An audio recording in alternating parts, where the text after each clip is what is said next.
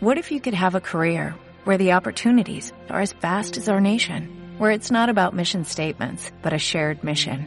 At U.S. Customs and Border Protection, we go beyond to protect more than borders, from ship to shore, air to ground, cities to local communities. CBP agents and officers are keeping people safe. Join U.S. Customs and Border Protection and go beyond for something far greater than yourself. Learn more at cbp.gov/careers.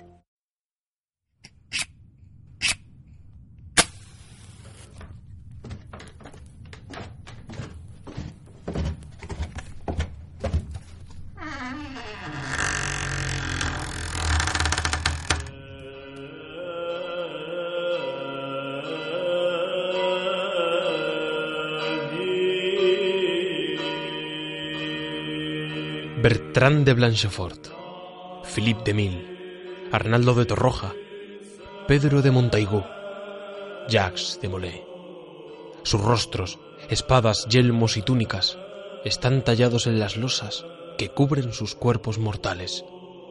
Yacen aquí, bajo las bóvedas de crucería, arropados por el incienso que se extiende por la nave.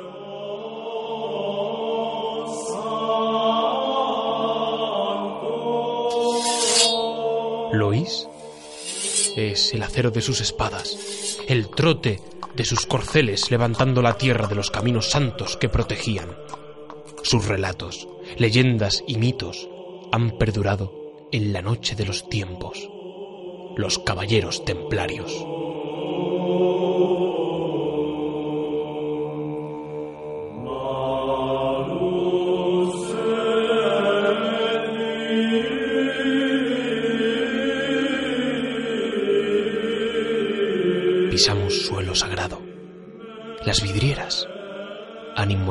La historia en cada uno de sus colores. Miradlas con atención, miradlas. Si tenéis paciencia y sabéis observar, os revelarán sus secretos.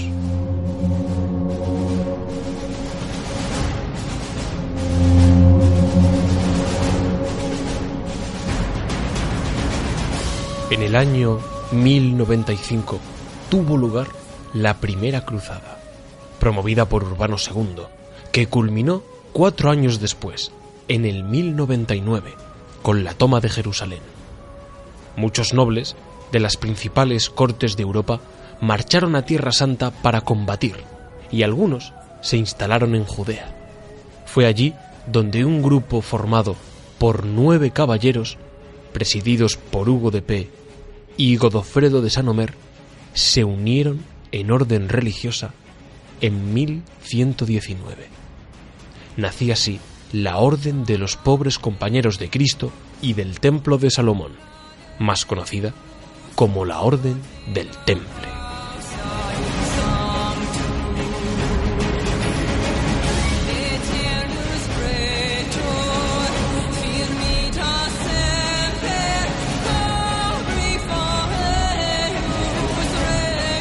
el brazo armado de Dios. Y tuvieron un poder económico sin parangón. Con el paso de los años fueron acumulando territorios a través de compras y donaciones, dando lugar a una red comercial que incluso contaba con una flota de barcos. Fueron los responsables de crear el primer banco de Londres en una iglesia conocida como Temple Church. Aquí los peregrinos depositaban su oro y se les entregaba una carta de crédito. Y al llegar a Jerusalén, presentando esa misma carta, podían recuperarlo. Los templarios siempre fueron los protectores de los peregrinos, que recorrían miles de kilómetros para llegar a Tierra Santa. Un camino largo y peligroso en el que la presencia de un caballero de blanca indumentaria, con una cruz roja bordada en su pecho, hacía sentir seguros a los peregrinos que lo recorrían. Disponían, además, de diferentes símbolos. En el camino de Santiago, los templarios se identificaban con la cruz Tau, en forma de letra T, haciéndose más ancha en los extremos y estrechándose en el centro. En ocasiones, a estos caballeros se les ha atribuido la invención del juego de la oca, una alegoría del camino que conduce hacia el sepulcro del apóstol Santiago. La cruz más representativa es la cruz patada, por supuesto, de color rojo, y el emblema de los dos caballeros montados sobre un mismo caballo, símbolo de la unión, la entrega, el compromiso.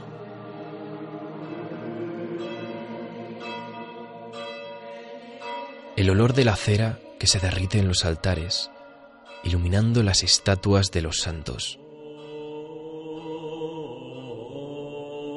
Rezos lejanos, procedentes de alguna de las capillas, resuenan en todo el templo.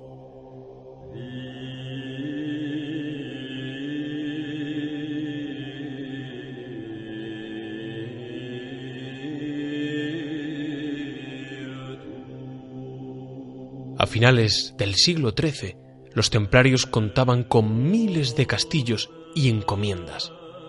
A mitad de este mismo siglo, durante la séptima cruzada, fueron ellos quienes prestaron una gran suma de dinero a la corona francesa para llevar a cabo el rescate del rey Luis IX, hecho preso por los musulmanes en Egipto.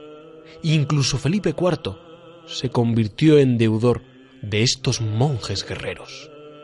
Así es, Felipe IV debía dinero a la Orden del Temple y les tenía miedo a su poder, a sus influencias.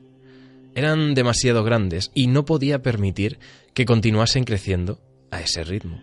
Así pues, optó por borrarles del mapa. Empezar una nueva cruzada, pero esta vez contra ellos, para despojarles de sus riquezas y territorios.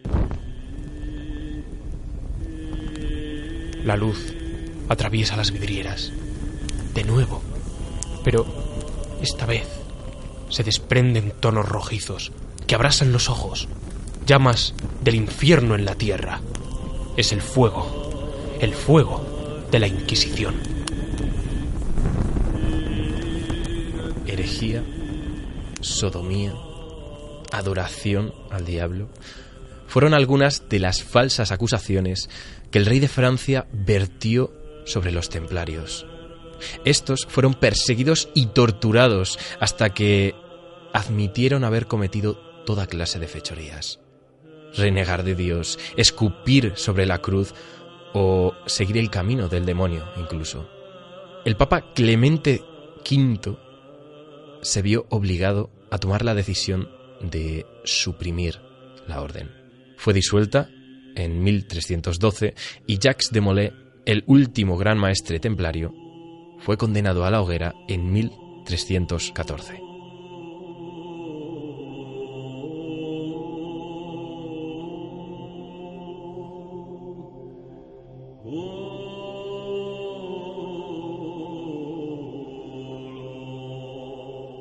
Los templarios que sobrevivieron huyeron a Portugal donde traspasaron las posesiones que les quedaban a la Orden de Cristo, la nueva identidad de los Caballeros Templarios. Una orden creada en 1319 con la ayuda del rey luso Don Dinis. De este modo, recobraron algo de poder y pudieron granjearse la confianza de la corona portuguesa, hasta el punto de llevar a cabo misiones en el mar, claves para el descubrimiento de nuevos territorios. Tiempo después, en el siglo XV, el infante don Enrique fue gobernador de la Orden de Cristo y terminó por convertirse en gran maestre. Pero en el siglo XVI, la muerte volvía a cernirse sobre la Orden. En Portugal se instaura la Inquisición y de este modo la historia se repite. Quemaron documentos, profanaron las tumbas de los maestres y sus caballeros y militares se desvanecieron. La Orden de Cristo, y por ende los templarios, pasó a ser una congregación exclusivamente monástica.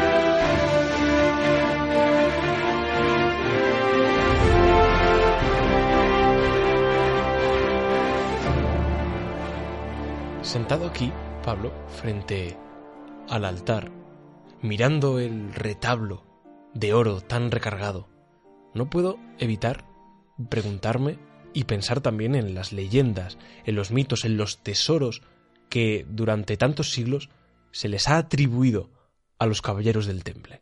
Hmm. Es una de las, es una de las cosas más interesantes o por las que la gente más, eh, más curiosidad siente, ¿no? Eh, todo esto de los, de los tesoros, bueno, igual que los piratas, que los famosos piratas, Barbarroja, todos estos, era la, mayor em, afición de la gente era saber, oh, pero yo creo que está aquí, es sus tesoros, no, yo creo que está aquí, no, yo creo que tal. Pues igual puede que suceda, ¿no? Con, esta orden del, del temple, que, bueno, es, es, uno de los temas del misterio más recurrentes. Sí, sí, sí, sí. Y realmente la gente sabe lo mínimo, no, no, no, conoce toda, toda la historia. Tú si le preguntas a alguien, evidentemente sabe que era una orden de, de caballeros, sabían que protegían algo, que, era, que habían participado en las cruzadas, que tuvieron una importancia vital, pero no te saben decir todo, todo, todo, todo, ¿no? Eh, y bueno, yo ya sabes, Pablo, que a mí la Edad Media, los caballeros, desde pequeño es algo que me apasiona. Yo, eh, de verdad, si me dejáis en un castillo solo, tú, tú ya tuviste la, la, oportunidad de verlo. Vamos, de verdad que me vuelvo loco, ¿eh? Me encanta, me encanta. Eh, yo, de las mejores cosas que me podéis hacer es invitarme a un castillo. Para la gente que no tenga mucha idea quiénes son los templarios, me encantaría relatar su lema, que es non nobis domine non nobis.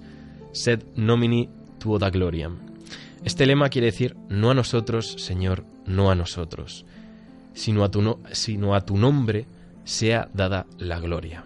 Sumado a este lema tenemos su escudo o su un emblema eh, que les representa, que es dos caballos cruzados encima de un caballo. Esto básicamente era para representar la pobreza en la que en teoría debían de estar los caballeros o en la que debían de vivir. Y es interesante porque los templarios es una de las órdenes religiosas menos, por así decirlo, corrompidas que, ha habido en una estructura religiosa, por así decirlo. Porque eh, si vemos la Inquisición, en la Inquisición se movieron un montonazo de cosas que no deberían de moverse. Pero en los templarios sí es cierto que hubo algunos episodios un poco extraños, pero normalmente... no dejemos de decir que a ver, eran cruzados, no es gente que fue a Tierra Santa a combatir y a hmm. matar a lo que ellos denominaban infieles. O sea, eso está, eso está siempre presente. Sí, sí, sí, sí, pero, pero al revés de que otras muchas órdenes, ellos eh, empezaron con la con, la motivación de proteger. Por supuesto, eh, incluso al final, en las guerras de, bueno, de Jerusalén, etcétera, al final los cruzados eh, tuvieron una. Bueno, perdieron batallas, perdieron unas batallas que ni siquiera tenían en las que estar, eh, según su orden, y esas batallas, de hecho, fueron las desencadenantes de que eh, terminasen con ellos. Porque claro, la iglesia dijo, esta orden está empezando a perder, ¿para qué nos sirve? Hasta ahora nos estaba sirviendo porque estaba ganando batallas para la iglesia, pero claro, si ahora no las gana, a tomar por saco. Entonces, claro, los, mm, lo que mató realmente a los templarios fue no tener poder político. Porque tenían ellos se llevaban, por decirlo de manera hmm. campechana, se llevaban bien con el Vaticano hmm. hasta que también Felipe el Hermoso, Felipe el Hermoso, el francés, hmm. eh, metió mano en, los asuntos papales y logró convencer al Papa de que esta gente pues eran herejes, eran peligrosos, no eran afines a la verdadera religión cristiana, etc. Y terminaron masacrándolos, aunque tenían un poder económico bestial. También es verdad que quizá lo que quería decir, se hablaba poco de corrupción en los templarios porque realmente ni la necesitaban. es que eran, de hecho, hay algunos escritos en los que se compara el poder de los templarios con la propia Francia entera. Que dices, madre mía, qué brutalidad. Es que tenían un montón de posesiones de terreno. Sí, tenían cogidos, tenían en un puño al, rey y en general a la corona hmm. francesa. Y lo, que, y lo que hemos dicho antes, el ver a un caballero cruzado ya era un símbolo de, ojo, este es de la élite, este no es un caballero cualquiera. Y traigo dos historias sobre la matanza de los templarios para que conozcáis un poquito más cómo fueron los templarios hasta el final. Una de ellas es de la cronista, del, del cronista Guillaume de, de Nanguis, que eh, bueno, relata un hecho que sucedió el 12 de mayo de 1310 contra 54 caballeros templarios. A estos 50 caballeros se les torturó por días y finalmente fueron quemados en una hoguera cercana a París por herejes y sodomitas. Pero ojo, antes hemos dicho que se les torturaba y se les hacía decir cosas que ellos no habían eh, hecho. A estos 54 valientes, podemos decir, no les consiguieron sacar nada. Murieron quemados vivos en una hoguera, gritando que ellos eran inocentes y que se les estaba condenando a muerte de una manera injusta. De hecho, bueno, esto fue casi casi el principio de, de la matanza indiscriminada que sufrieron todos los, que pertenecían a la orden del, del temple, cuando Felipe IV dijo, le debo dinero a esta gente, mm, va a haber que hacer algo con ellos. Y esta injusticia siguió, esta injusticia siguió, siguió con los años, y otro autor, eh, Jesús Ávila Granados, en su obra La mitología templaria, eh, nos cuenta cómo un total de 638 caballeros de esta congregación fueron interrogados, torturados o quemados vivos por la Comisión Pontificia durante los procesos inquisitoriales de acoso a la orden. El 22 de febrero de 1312, tras el concilio de Vienne, el grupo fue suspendido y la mayor parte de sus bienes transferidos a la France. todo ello, y esto es lo importante, con la complicidad del Papa Clemente V, porque, repito, no tenían poder político y cuando la iglesia les sacó de su paraguas protector, se los, se los cargaron, hablando, hablando de manera simple. Y se usó en su contra, además, determinados símbolos relacionados con el mundo del satanismo, bueno, mm. en definitiva, con el mundo hereje. Sí. Pero aquí también la historia se difumina, porque no se sabe muy bien qué es real, qué fue inventado para ponerlos en contra de la iglesia, hay un, elemento muy recurrente que es el del Baphomet. El Baphomet, si buscáis ahora mismo en cualquier libro, si buscáis en la red, encontraréis que es una especie de figura macho cabrío con metido en una especie de triángulo o en un círculo que lleva distintos elementos relacionados con el mundo del demonio, de la brujería. Pero también se le llama Baphomet a un símbolo que representa algo así como una especie de ser humano barbudo con tres rostros. Por ejemplo, se encuentra en Tomar, Tomar en la ciudad portuguesa que además tiene una fortaleza, un castillo, iglesia que es alucinante. Bueno, pues en este lugar, que es un emplazamiento templario, encontramos lo que a día de hoy denominamos Baphomet, que es ese rostro barbudo de... bueno, rostro, rostros, mejor dicho, barbudos, y no se sabe muy bien si esto era alguna especie de símbolo relacionado con la orden, si era algo de carácter cristiano, o por otro lado era algo que ellos mismos habían traído de Jerusalén, algo que les había inspirado, un ritual muy particular del temple o simplemente una invención. Yo creo que hay algo de real, por el mero hecho de que existen testimonios arquitectónicos, si así se puede llamar, como el que acabo de mencionar, de la fortaleza de la ciudad de Tomar, y se ve muy claramente el dibujo de esos tres rostros barbudos. Otros han apuntado que el Baphomet no es un ídolo o un demonio, sino que es una especie eh, de código criptográfico llamado Atbash. Algunos expertos dicen que si se aplica este código criptográfico Atbash a la palabra Baphomet, surge otra palabra distinta, otro término, Sofía, que viene del griego y que significa, mm. como todos sabemos, sabiduría por lo que quizás los templarios no rezaban a una deidad pagana, sino que valoraban el conocimiento, mm. ya fuese de su cultura o de otra, no lo sabemos. Y a lo mejor eso venía simbolizando esa extraña efigie barbuda de piedra con tres rostros. Bueno, no sabemos muy bien si es parte del mito, de la leyenda o si tiene algo de real.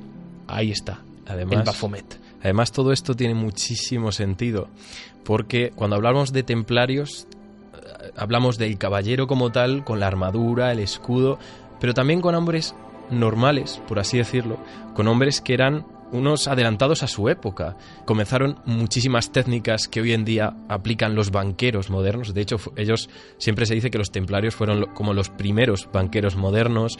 Y es muy interesante también eh, que se les dijera o se, se les tildase de, de, bueno de hacer prácticas sexuales un poco extrañas de, de, ser incluso yacidistas de ser satánicos de ser muchas cosas cuando los caballeros se les enseñaba a tener una vida más de escasez que de abundancia. Es que incluso, eh, bueno, se ha dicho muchas veces que los caballeros templarios, todos ellos eran vírgenes.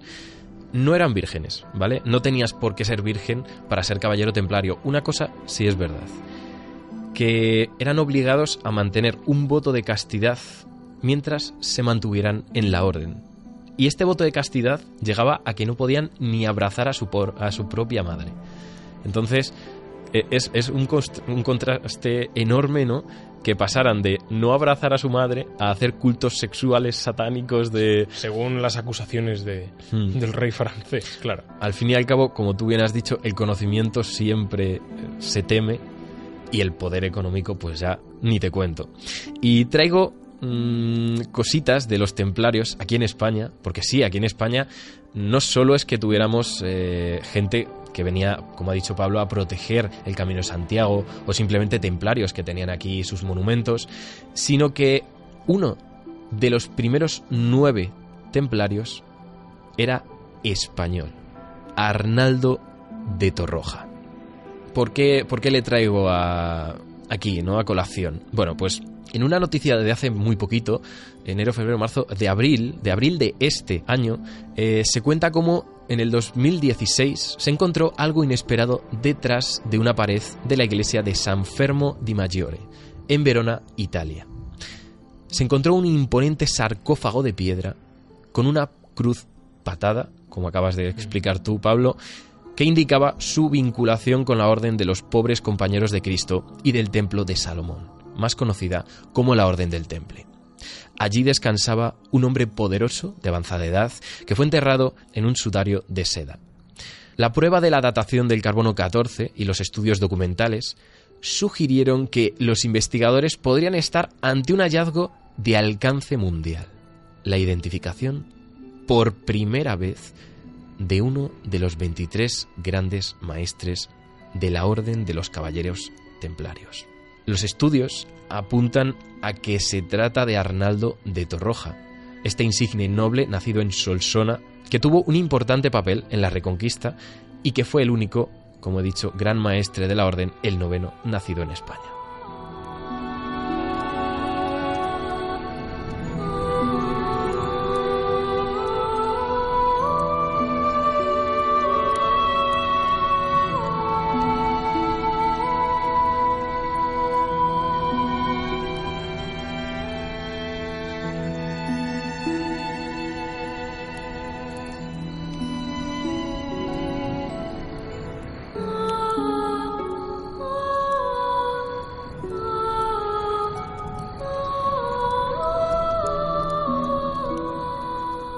¿Crees, Pablo, que existen a día de hoy los caballeros del temple? Es algo que se ha mencionado muchas Mm. veces. Bueno, hay organizaciones y determinadas logias que se autodenominan así. No tienen ningún vínculo ni son herederos de los templarios, que se extinguieron hace varios siglos en términos históricos que nosotros sepamos. Pero, aún así, el Vaticano hizo una lista en 1981 con aquellas asociaciones que se declaraban a sí mismas sucesoras del temple o se autonombraban templarios. Contabilizaron unas aproximadamente 400 organizaciones, algunas con propósitos altruistas, como los Caballeros de la Alianza Templaria, dedicados a la lucha contra la droga, o con objetivos más esotéricos, como es el caso de la Orden de los Caballeros del Temple y de la Virgen María, interesados en la práctica de la alquimia.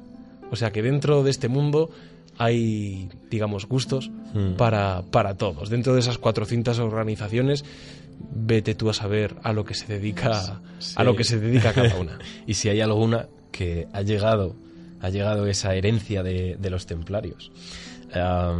Bueno, está claro que hasta hoy, como mínimo, nos ha llegado eh, esas historias sobre templarios, esas leyendas, pero también nos han llegado muchos sitios. Y yo os voy a contar tres sitios que podéis visitar en España, ya que la mayoría de los oyentes sois, sois de aquí, sois de España.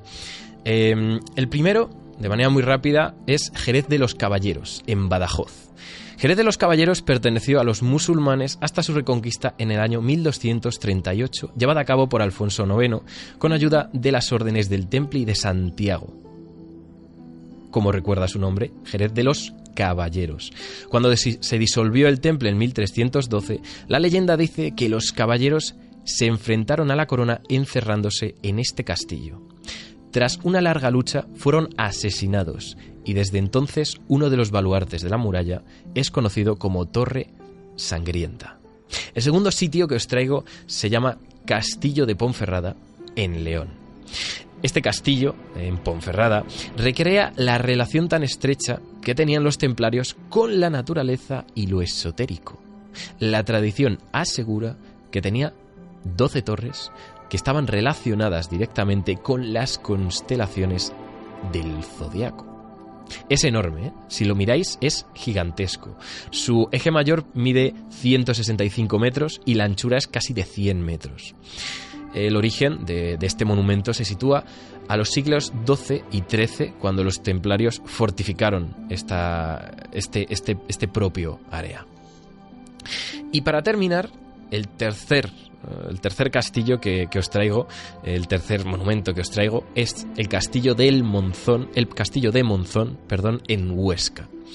La plaza de Monzón fue conquistada por los cristianos a finales del siglo XI. Su propiedad llegó a los templarios en el año 1143 y en la portada de esta plaza eh, puede observarse un crismón y varios motivos florales, mientras que su interior es bastante sencillo, aunque con un examen más extenso se encuentran las esculturas de dos rostros animales, un lobo y una cabra.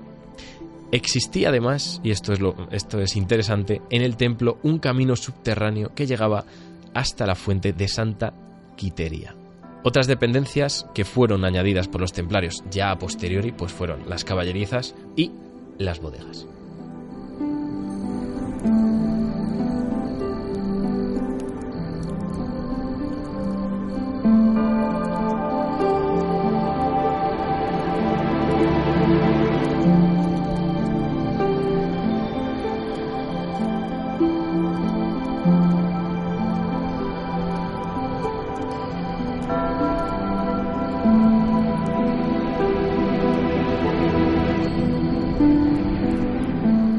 ¿Qué más pruebas que las que os hemos traído y concretamente las que ha traído Pablo ahora con España de que los templarios estaban por toda Europa? Sus influencias, su poder se iba ramificando a lo largo del continente hasta llegar a Jerusalén. El problema es que mm, los templarios eran originarios de Francia y eso es algo que parece que hemos ido también un poco olvidando con el tiempo. Si bien la presencia en Portugal en esos últimos años, cuando ya ni siquiera podían permitirse el lujo de llamarse templarios, sino Orden de Cristo, eh, pero sobre todo estaban presentes en Francia. Así que, ¿por qué no volver, regresar al país en el que nacieron prácticamente la totalidad de los grandes maestres de la orden. Tres lugares de Francia que son enigmáticos, que guardan todavía o que parecen guardar secretos que no han sido desvelados. El primero de esos lugares es Chartres. Yo he estado en Chartres. He tenido esa suerte, la Catedral de las Vidrieras. Así es como yo y yo creo que todo el mundo la denominaría porque es una maravilla. Y es que cada vidriera cuenta una historia, relacionada incluso con la propia catedral. Recuerdo ir eh, de visita con un, bueno, con una especie de, de manual que te iba explicando cómo leer las vidrieras, qué significaba cada una de ellas, y era como una especie de cómic que se iba desarrollando a lo largo de toda la nave. Y cada vidriera, repito, era un pequeño cuento, un pequeño relato que te aportaba esa información histórica que hay que aprender a leer. Y si observas, como decíamos al principio de este programa, si observas al final, entenderás. Chartres, un espacio armónico proporcionado en todos y cada uno de sus ángulos. Consta de tres naves, la central, más alta que las dos laterales, y una bóveda de 36 metros de altura. La catedral que hoy conocemos se construyó a finales del siglo XII y principios del XIII. En los siglos anteriores se destruyó en varias ocasiones y tuvo que ser reformada o reconstruida una y otra vez. Es más que una catedral, un lugar que encierra una simbología especial, secretos herméticos que no parecen propios del cristianismo. Incluso posee el dibujo de un laberinto sobre el pavimento. Vayamos por partes. Volvamos a las vidrieras. En algunas de ellas se pueden ver representados los signos del zodiaco, cuya orientación, junto a la del altar y el laberinto, podría estar relacionada con los solsticios de invierno y verano en el hemisferio norte. De hecho, antes de que existiese allí ningún templo cristiano, es posible que hubiese un altar druídico. Hay que mencionar el fenómeno que se produce cada 21 de junio, a las 12 del mediodía. En la vidriera de San Apolinar hay un pequeño orificio que al ser atravesado por los rayos del sol ilumina una baldosa en concreto del suelo una baldosa completamente distinta a las demás, de mayor tamaño, que provoca un reflejo y una luz especial. Astronomía, geometría, arquitectura, distintos saberes aglutinados en un solo instante del año, como por ejemplo podríamos también mencionar el templo de Abu Simbel en Egipto, donde hay también un fenómeno de estas características, un fenómeno eh, relacionado con la luz que penetra a lo largo de ese templo hasta incidir precisamente en el final e ilumina a un determinado grupo de dioses. Y si bajamos la vista y miramos al suelo, nos encontramos precisamente con ese laberinto que antes mencionaba. Una simbología que hace referencia al peregrino que recorre los caminos sagrados para llegar a un lugar santo. La simbología no termina aquí. El laberinto está formado por 11 círculos concéntricos y su diámetro es prácticamente el mismo que el del rosetón. Bien, si tumbásemos la fachada donde se encuentra ese rosetón sobre el suelo, el rosetón y el laberinto se superpondrían, pero no de manera que uno quede justo encima del otro. Uno de ellos estaría un poco más arriba, formando un símbolo semejante a la vesica. ¿Conocéis este símbolo? La vesica, un símbolo hecho con dos círculos que se intersecan, que están unidos, para que nos entendamos, de modo que el centro de cada círculo está en la circunferencia del otro. Y en medio se crea una especie de forma ovalada, como un balón de rugby, que recibe ese nombre, vesica. Está lleno de simbología, desde el mundo pitagórico hasta aquí en el cristianismo. Por ejemplo, el pez cristiano, esa clásica forma que incluso cuando somos pequeños hemos hecho en algún momento sobre un, sobre un folio, pues ese pez que tantas veces hemos visto, eso sería la vesica. No sé si sería muy arriesgado mm, atinar tanto con el laberinto y el rosetón de Chartres. Bueno, ahí están las medidas, ahí están los números y ahí están esos círculos y esa especie de bueno, de sincronicidad geométrica. Yo creo que es interesante.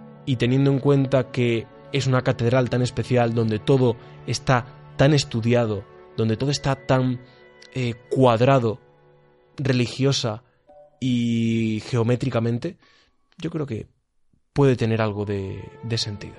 No lo veo descabellado.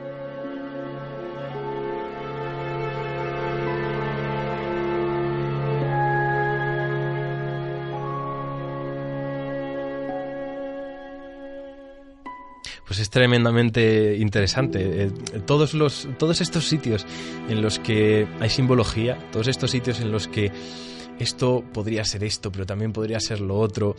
Pero claro, la cosa no es que podría ser muchas cosas, sino lo que es. Y lo que es es que eh, esa geometría está claramente buscada. En geometría no te salen las cosas porque, ah, bueno, pues aquí pues nos ha salido esto, qué, casualidad. No, eh, si sale es porque ibas con cosas arquitectónicas tan gigantescas como esta, eh, estaba pensado. Entonces, está ahí y ahora lo que hay que hacer es, como bien has hecho tú, Pablo, eh, pensar porque está ahí. Entender el porqué. Exacto. Eh, querían simular ese pez, ese pez que al principio los cristianos, cuando tenían que esconderse, ese pez significaba dónde se reunían, dónde podían celebrar la Eucaristía, todas estas cosas. Podría ser que los templarios quisieran hacer un homenaje a eso, eh, me parecería muy bonito, la verdad. yo traigo el segundo lugar eh, de estos de, Francia. Este segundo lugar es eh, muy interesante, tremendamente interesante. se llama La Rochelle. Es una ciudad francesa, La Rochelle. pero lo importante no es la ciudad. Lo más importante es el puerto. Si miráis el puerto es una pasada. O sea, imaginaos eh, la típica serie en la que hay dos torreones que se alzan en el mar y por el medio de esos dos torreones se accede al puerto. Es precioso. Es, eh, de verdad, parece la Edad Media, pero parece ficción, más que, más que Edad Media como la solemos imaginar. Este puerto es el puerto de los caballeros templarios. Aquí guardaban los caballeros gran parte de, de su flota pero claro, hay una cosa que no cuadra con este puerto, y no es solo su belleza, sino que los templarios, cuyo objetivo era escoltar a la gente hacia Tierra Santa, hacia Jerusalén, este puerto, no lo miréis, no está mirando al Mediterráneo, donde debería de estar, ¿no? Según el objetivo de los templarios, sino que está mirando hacia el Atlántico. ¿Qué asuntos tenían los templarios hacia el Atlántico para tener prácticamente toda su flota en el puerto de La Rochelle? Bueno, hay mucha gente que dice que, bueno, que era por lo que ha contado antes Pablo de eh, que se refugiaron en Portugal y todas estas cosas. Pero, pero, pero, hay otra leyenda que seguro que os va a gustar mucho más y que es que básicamente cuando comenzó la persecución y la masacre al fin y al cabo de los templarios, cuando todo eso comenzó, en este puerto los templarios tenían 12 naves, 12 barcos que partieron, pero que jamás ha habido ningún registro que diga que llegaron a algún sitio. A día de hoy no se sabe qué llevaban esos 12 barcos y hacia dónde fueron esos 12 barcos. Se cree que en estos barcos eh, guardaron una gran parte de sus riquezas, una gran parte de sus tesoros e incluso parte del conocimiento hermético que ellos poseían. Hay gente que dice que fueron, por ejemplo, a Irlanda, donde lucharon en la batalla de Bannockburn. Estaba claro que en esta batalla uno de los bandos iba a perder. Iba a perder ante, creo recordar, la corona de Inglaterra.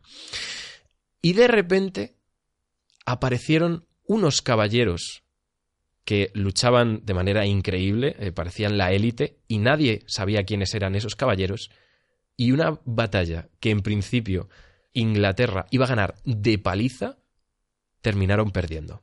Todo gracias a estos caballeros. ¿Serían templarios? Y también hay otra, otra, mm, otra leyenda que dice que no pararon en Irlanda, sino que siguieron, que cruzaron el Atlántico y, os podéis imaginar, a donde llegaron. Y el tercer y último lugar, he de admitir que es mi favorito.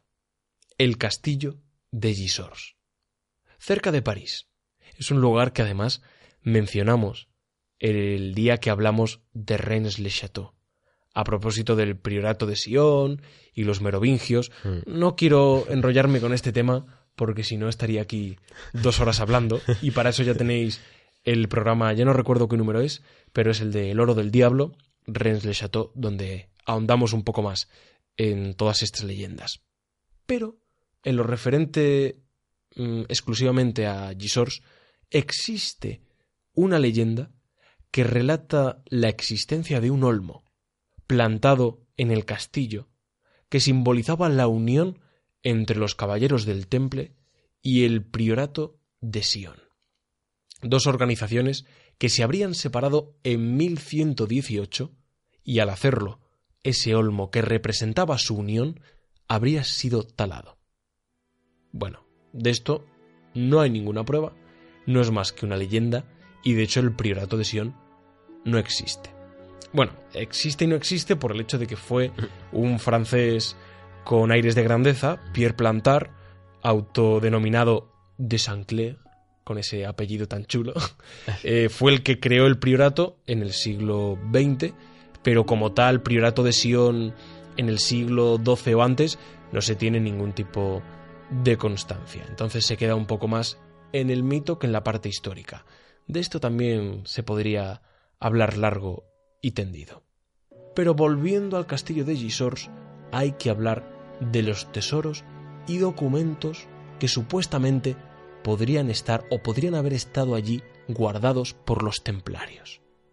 Es la historia de Roger Lormoy, un jardinero que dijo haber encontrado uno de esos tesoros, o directamente el gran tesoro de los templarios. Roger Lormoy trabajaba en el castillo, por lo que tenía muy fácil acceso a los rincones del complejo, y por lo tanto decidió ponerse a excavar. Excavó en secreto durante dos años, abriendo agujeros en diferentes partes de la fortaleza hasta descubrir una cámara secreta en marzo de 1946. ¿Qué es exactamente lo que Roger Lormoy contempló en aquella sala subterránea? No lo explicaré. Me limitaré a leer sus palabras textuales, el propio testimonio del jardinero. Dice así. Lo que vi en aquel momento no lo olvidaré jamás, ya que era un espectáculo fantástico. Me encuentro en una capilla romana, de piedra, de 30 metros de largo, 9 de ancho y cuatro y medio aproximadamente de alto hasta la piedra angular. En los muros, a media altura, sostenidas por cuervos de piedra, se encuentran las estatuas de Cristo y los doce apóstoles, en tamaño natural. A lo largo de los muros, colocados en el suelo, sarcófagos de piedra de dos metros de largo y sesenta centímetros de ancho. Hay diecinueve. Y en la nave, lo que ilumina mi luz es increíble. Treinta cofres en metal colocados en columnas de diez. Y la palabra cofre es insuficiente. Debería hablar más bien de armarios acostados, armarios que miden dos metros y medio de largo, uno ochenta de alto y uno sesenta de ancho cada uno.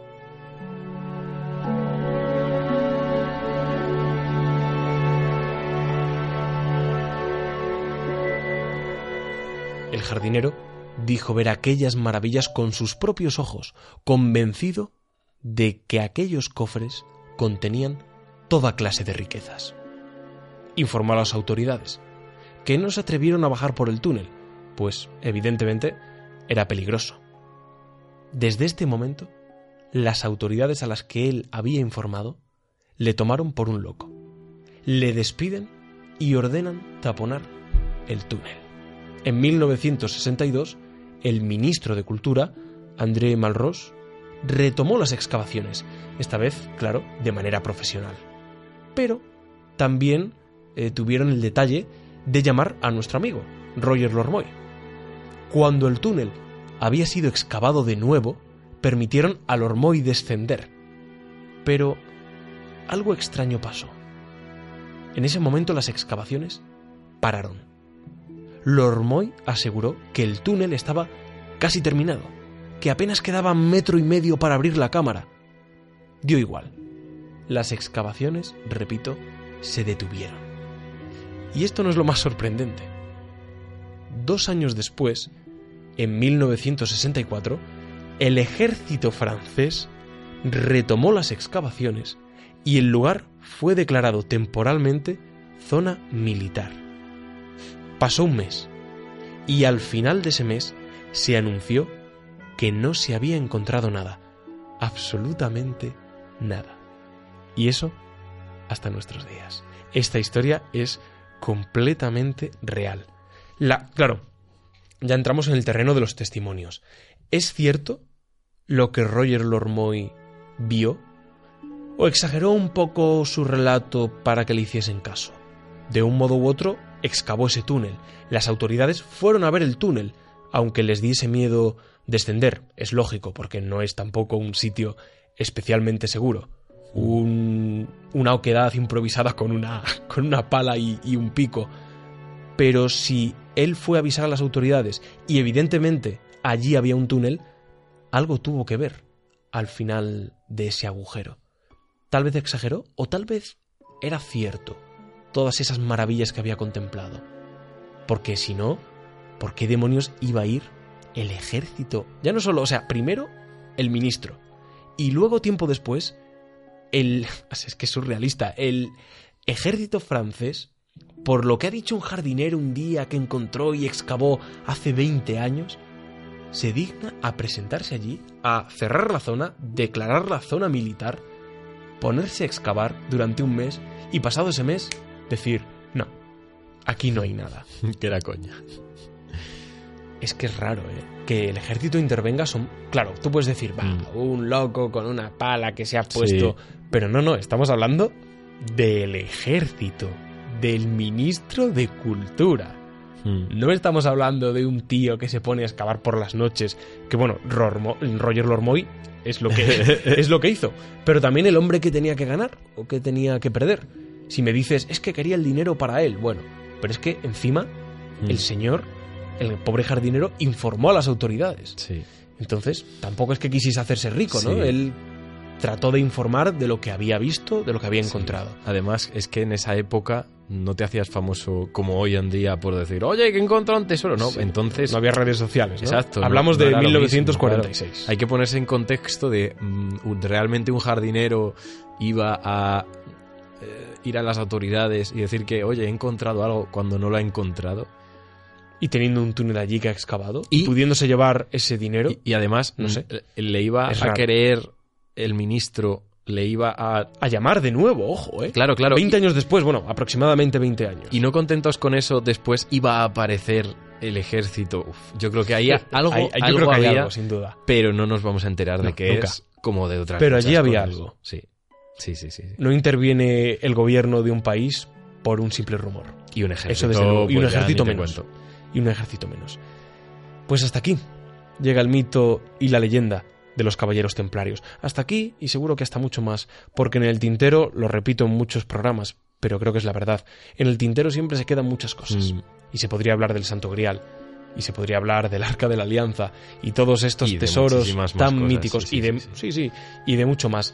Aquí hemos querido dar algún apunte distinto Mm. por no volver siempre a, a los temas que están más manidos, que son interesantes, Mm. pero claro, siempre apuntar algo distinto, algo Sí, diferente, siempre nos gusta- siempre nos reanima, gusta- sí, reaviva sí, sí. esa llama. Siempre nos gusta verlo con una. con- bueno, alumbrarlo con esa luz azul que siempre decimos yo. Siempre verlo de una manera diferente, de, de intentar deciros todo lo que podemos, porque es que este tema, como dice Pablo, es de estos que, que hablas atropellado para ver si en el programa te caben más cosas todavía. Pero, Pero, no, no tiene sentido tampoco hacerlo. Exacto, exacto, porque ta- también podemos hacer varios programas de los Sí, hombre, templarios. sí, sí, sí. Es de estas cosas que se pueden hacer un montón.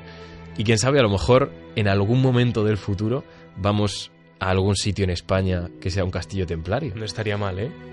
si podéis, no, no, de verdad, ya no, no quiero dar más la, la murga con los templarios, Mm. pero os recomiendo visitar, no es en España, pero es en Portugal, que está muy cerquita. Mm. Tomar.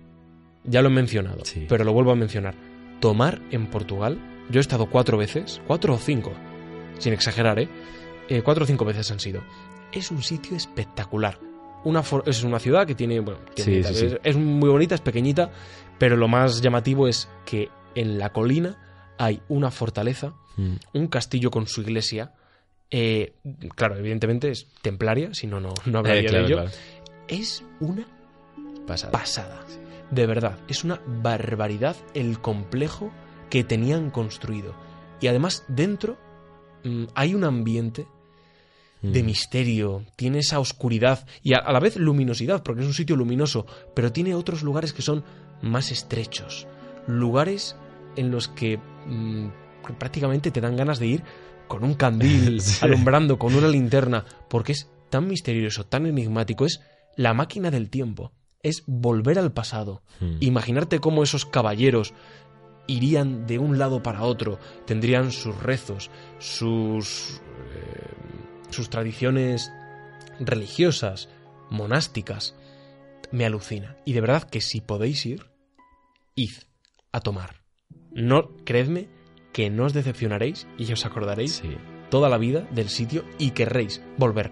No exagero. Sí, sí, Las expectativas que estoy creando están muy por debajo de la realidad. De verdad, tomar, Portugal, Mm. apuntaoslo. y hasta aquí, eso sí, el programa de los templarios. Podéis seguir, como siempre, a nuestro Fuegos Fatuos en Instagram como Fuegos Fatuos barra baja podcast y también en Twitter, Fuegos Fatuos barra baja PS. Como siempre, a mi compañero Pablo Jiménez en, en Instagram y también en Twitter, se llama Zorro Ámbar, y a mí, Pablo Díaz, como PDG Extreme, terminado en M, PDG Extreme. Y nada más, lo único, daros las gracias Mm. por el último programa, Oh, sí, sí. no, 10.000 claro, claro. reproducciones, Qué pasada. eh, estamos contentos, bueno, un poquito más de 10.000. sí, Estamos Pablo y yo contentísimos. Mm. O sea, estamos con una emoción, con un furor que no nos cabe dentro y necesitamos sacarlo de, Es que de es alguna una manera. ilusión ter- terrible, o sea, y leer los comentarios Sí, sí, los comentarios. y no sé, es, es una pasada. el apoyo de la gente, los. mm, no sé. El cariño que hay en ellos, Mm. El fervor de muchos también, la pasión con la que escuchan el, el programa y cómo lo disfrutan, eso para nosotros Sí. es indescriptible. E incluso que es que normalmente cuando suben los programas suben mucho el primer día, el segundo, el tercero. Pero es que hoy, ayer me acuerdo que me acosté, se lo dije a Pablo, y llevábamos 9.500. Hoy me levanto y ya había 10.000. O sea, es el sexto día y, y sigue subiendo, seguís comentando, seguís dando me gusta y de verdad que es, que es Nos una pasada. ilusión. Que no, no, no, no lo estoy expresando de manera parece alegre, pero porque no es alegría lo que siento, sino es, es mucho más profundo. Es algo de verdad que Es más que alegría. que nos toca es la eso, pero es sí, sí, sí. que Algo más grande aún. es ilusión, es, es muchas cosas. Es de estas cosas que, que tienes una llama dentro tuyo Nunca y que no dicho. sabes ni siquiera cómo, cómo expresarlo de otra manera que no sea gracias. No nos queda más que daros, como bien dice mi amigo y compañero, gracias. Vamos a seguir trabajando como siempre, vamos a Mm. seguir haciendo los programas con todo el cariño, con todo el amor para que lo disfrutéis. Si sois 100, 100. Si sois Mm. mil, mil. Y si sois 10.000, pues 10.000. Muchísimas gracias y hasta aquí el programa de hoy, Fuegos Fatuos.